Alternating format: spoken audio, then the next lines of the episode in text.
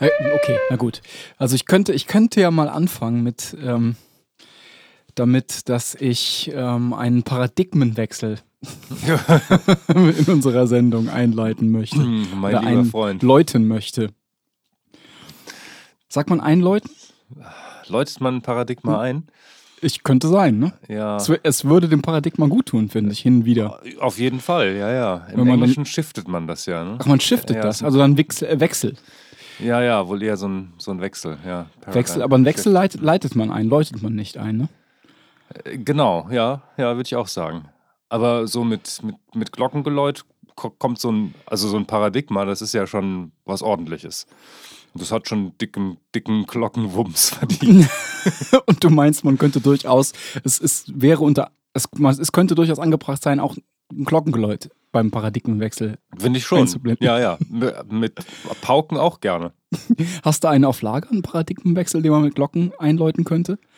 Äh, Ja, gut, diese Standards, ne, die du bei, bei äh, Thomas Kuhn dann findest. Ähm, irgendwie von Einstein, Quatsch, von Newton. Andersrum, von Newton zu Einstein. Äh, Das ist ein Paradigmenwechsel. Okay, der wurde aber nimmer eingeläutet.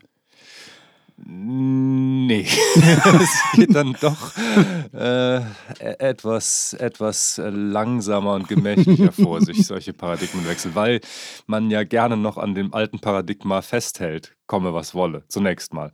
Mhm. Ja, und dann bröckelt das. Es ist eigentlich hier so ein Bröckeln. Paradigmen, ja, schleichen sich eher so ein. Die schleichen sich ein. Aber es könnte doch sein, dass irgendjemand, der Zukunfts, ähm, der, der visionär denkt, dass der erkennt, dass hier ein Paradigmenwechsel vorliegt und deswegen er die Glocke läutet. Hört dann wahrscheinlich keiner auf ihn. Ja, Später würde man sagen, Mensch hat die Glocke geläutet. Hat er recht gehabt. ganz schön geläutet. Und ich habe noch gedacht, was soll das eigentlich? genau. ja, ist, äh, klar, gibt es so Einzelgestalten, äh, die das hinkriegen ähm, und die läuten vielleicht sogar mitunter, aber die anderen sind da irgendwie taub für. Ach so. Wo läutet denn dann so eine Glocke? Im platonischen Himmel. Im platonischen Himmel. Aha.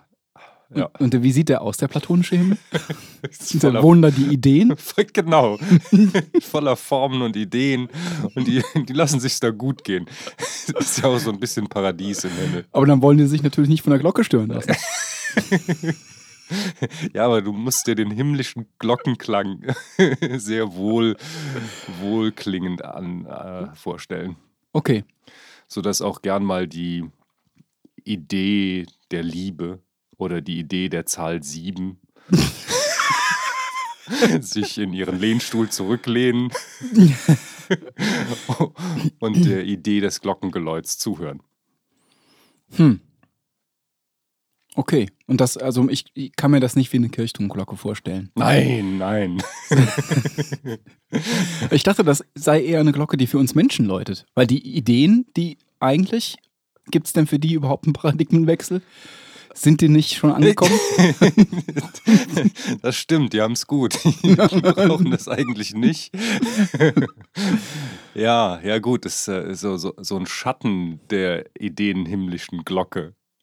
Also so ein, nein, so ein, so ein Echo, der, das kommt dann hier bei uns an. Verstehe. Könnte ich mit dem Problem gegebenenfalls zur philosophischen Beratungsstelle nach Bonn gehen? Ich denke schon, dass die eine gute. Aber was ist denn dann, was ist das Problem? Das äh, könnte ich die nicht fragen, ob, ob wie die Ideen, wie, wie die Glocken der Ideen klingen im platonischen Himmel, die geläutet werden. Ja, vielleicht haben die, haben die doch Lösungswege. Müssen die, müssen die so ein Problem nicht ernst nehmen? Ich würde hoffen, dass sie wenigstens schmunzeln würden. Gibt, kennst du die? Die philosophische Beratungsstelle in Bonn? Nein, kenne ich nicht. Ach so. Ja, davon habe ich nämlich gelesen kürzlich. Die gibt's, gibt's wohl wirklich. Das, das ist jetzt so ein, hat jetzt neu eröffnet, so ein Büro. Ich, ich, Ja, ja, das, das gibt es ja überall. Nat natürlich auch ähm, kommt sowas aus New York. Äh, da gibt es auch einen Philosophen an der City University of New York. Äh, wie heißt der noch gleich? Der hat äh, vor zehn Jahren ungefähr, muss das gewesen sein, erstmal ein Buch rausgebracht. äh, Plato, not Prozac. Und dann hat er eben auch die philosophische Pr Praxen oder die, die Therapeuten, die philosophische Therapeutenausbildung irgendwie ins Leben gerufen und möchte, dass Philosophen lebensberatend tatsächlich auftreten, auch zum Beispiel in solchen Praxen. Hm. Und äh, da gibt es dann natürlich auch die äh, so und so Philosophers Association, die dann das weltweit betreiben möchte, aber irgendwie, glaube ich, ist das nicht so richtig ähm, eingeschlagen. ist das eine Sache, die du ernst nimmst? Ähm, Off the record jetzt. ja, nee, ähm, das ist eine sehr schwierige Frage. Ähm, es ist so, dass, dass fast die gesamten Uni-Philosophen mit lebenspraktischen Fragen absolut nichts am Hut haben. Ich glaube, wir hatten das schon mal äh, verglichen, dass es so wie moderne akademische äh, Musik, Mhm. das interessiert auch niemanden. Man muss da sehr ausgebildet sein, um das genießen zu können. Oder sich sehr viel Zeit dafür nehmen, um das genießen zu können. Oder die meisten wenigstens.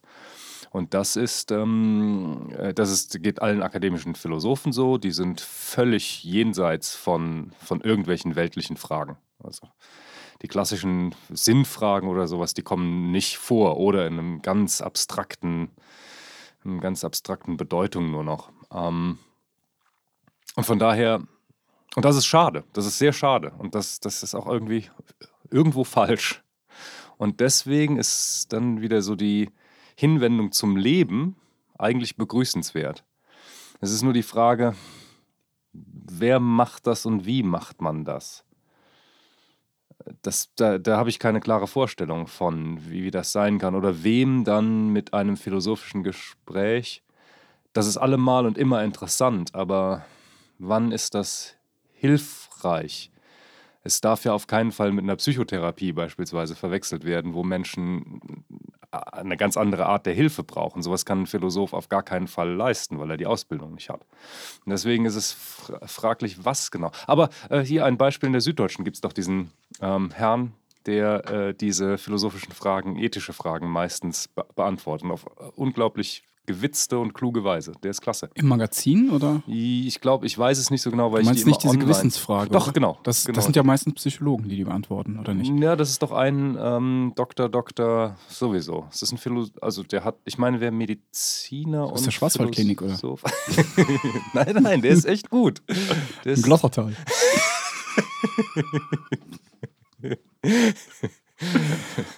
ja, genau. Ist, ja, ja, okay. Also, Äh, so kann ich, mir das äh, vorstellen. Also das wäre was, wenn man, wenn man das auch. Aber ja, ich meine, in der Zeitung, so im Feuilleton, liest man das ja vielleicht dann mal ganz gerne sonntags morgens. Aber wer geht denn dann schon zu der Praxis? Und wer finanziert das überhaupt? Die Krankenkassen bestimmt nicht. Ja. Wer finanziert die in Bonn? Die äh, Ideen. Die Zahl, Ideen. Die Zahl 7. die Idee des ähm, Automobils und der liebe Gott haben sich zusammengetan. Die finanzieren das. Die drei. Die haben sich zusammengetan. Verstehe. Ja.